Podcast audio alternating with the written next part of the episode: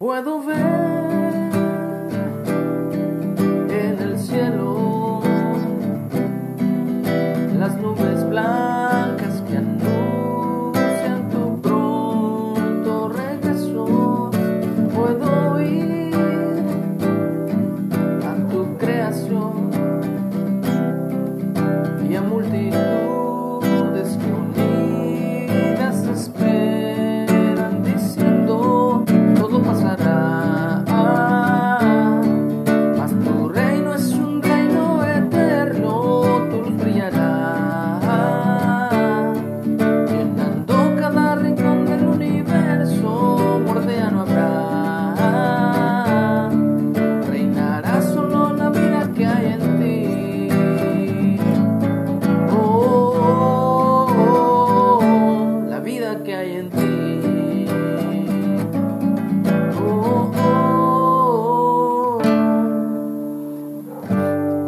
muy buenos días. Agradezco a Dios por la vida que me da. Agradezco a Dios por la vida de mis hijos, de mis padres y de todas las personas que Dios ha puesto en su momento ahí para acompañarnos en este viaje que se llama vida. Estamos leyendo en la carta del libro de los Hechos o en la carta de los Hechos esta es la tercera y última parte. Venimos leyendo cómo eh, Esteban, un diácono de la iglesia de Jerusalén, varón lleno de poder y de testimonio para todo el pueblo de Israel, eh, presenta su defensa ante las autoridades eclesiásticas de Jerusalén viene diciendo toda la historia de cómo Israel eh, se convirtió en una nación, Dios lo saca de Egipto de la esclavitud y dice, este Moisés es el que dijo a los hijos de Israel, profetos levantará el Señor vuestro Dios de entre vuestros hermanos como a mí, a él oiréis. Este es aquel Moisés que estuvo en la iglesia en el desierto, o con la iglesia en el desierto, y el ángel que le hablaba en el monte Sinaí, y con nuestros padres, y que recibió palabras de vida que darnos, al cual nuestros padres no quisieron obedecer, sino que le desecharon, y en sus corazones se volvieron a Egipto. Cuando dijeron a Aarón, haznos dioses que vayan delante de nosotros, porque a este Moisés que nos sacó de la tierra de Egipto, no sabemos qué le haya acontecido.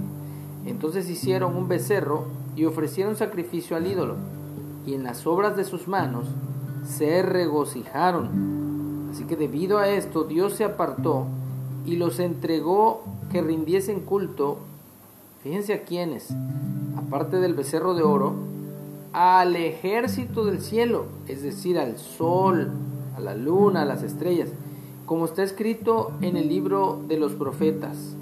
¿Acaso me ofreciste víctimas y sacrificios en el desierto por cuarenta años, casa de Israel?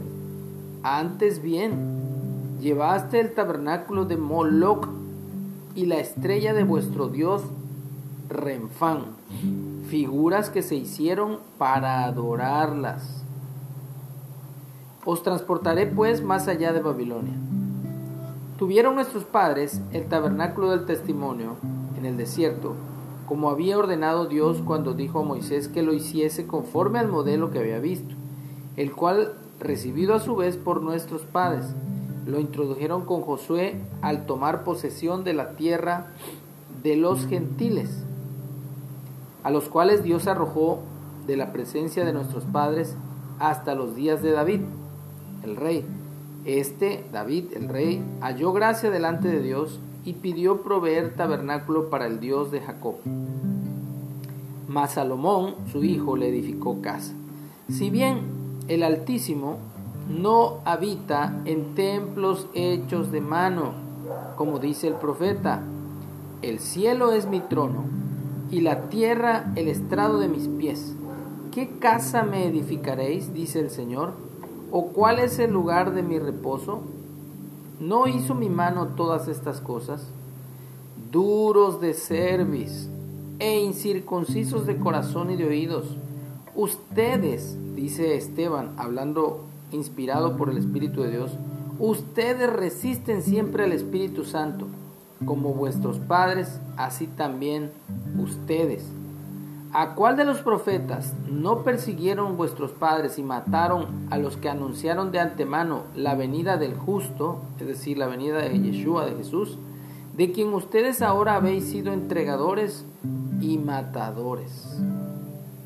Ustedes que recibieron la ley por disposición de ángeles y no la guardaron, oyendo estas cosas, se enfurecieron en sus corazones y crujían los dientes contra él, contra Esteban. Pero Esteban, lleno del Espíritu Santo, puesto los ojos en el cielo, vio la gloria de Dios y a Jesús que estaba a la diestra de Dios. Y dijo, He aquí veo los cielos abiertos y al Hijo del Hombre que está a la diestra de Dios. Entonces ellos, dando grandes voces, se taparon los oídos y arremetieron contra él y echándole fuera de la ciudad, le apedrearon. Y los testigos pusieron sus ropas a los pies de un joven que se llamaba Saulo y apedreaban a Esteban mientras él invocaba y decía, Señor Jesús, recibe mi espíritu.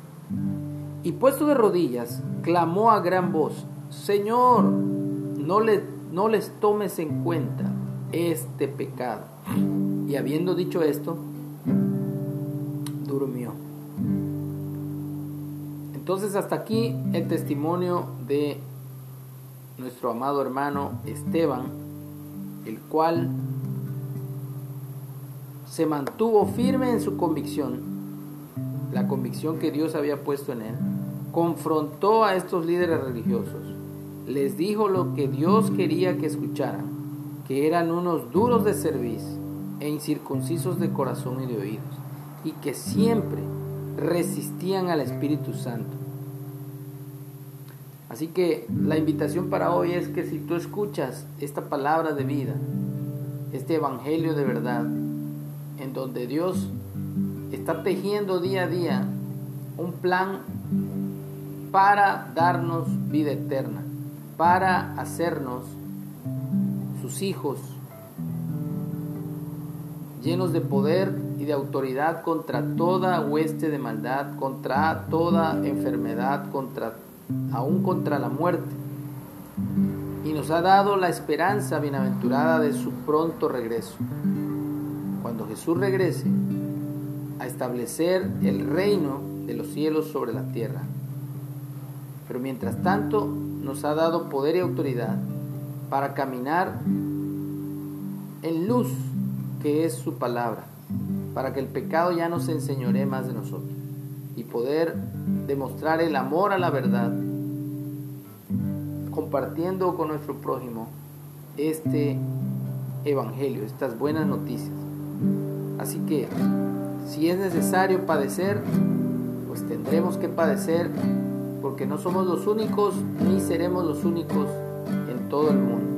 Para eso fueron dejados estos escritos, para que sean testimonios en nuestras vidas todas estas personas que entregaron su vida por la causa de Jesús, por el Evangelio. Así que esperamos pronto el regreso de nuestro Señor. Todo pasará.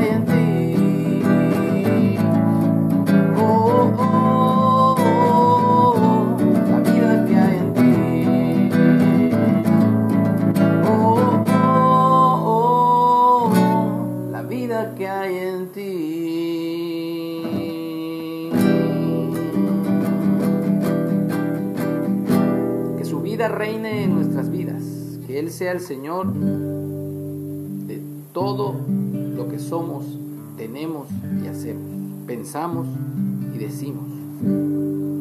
Que tengamos un excelente día, bendecido por nuestro Dios. Amén.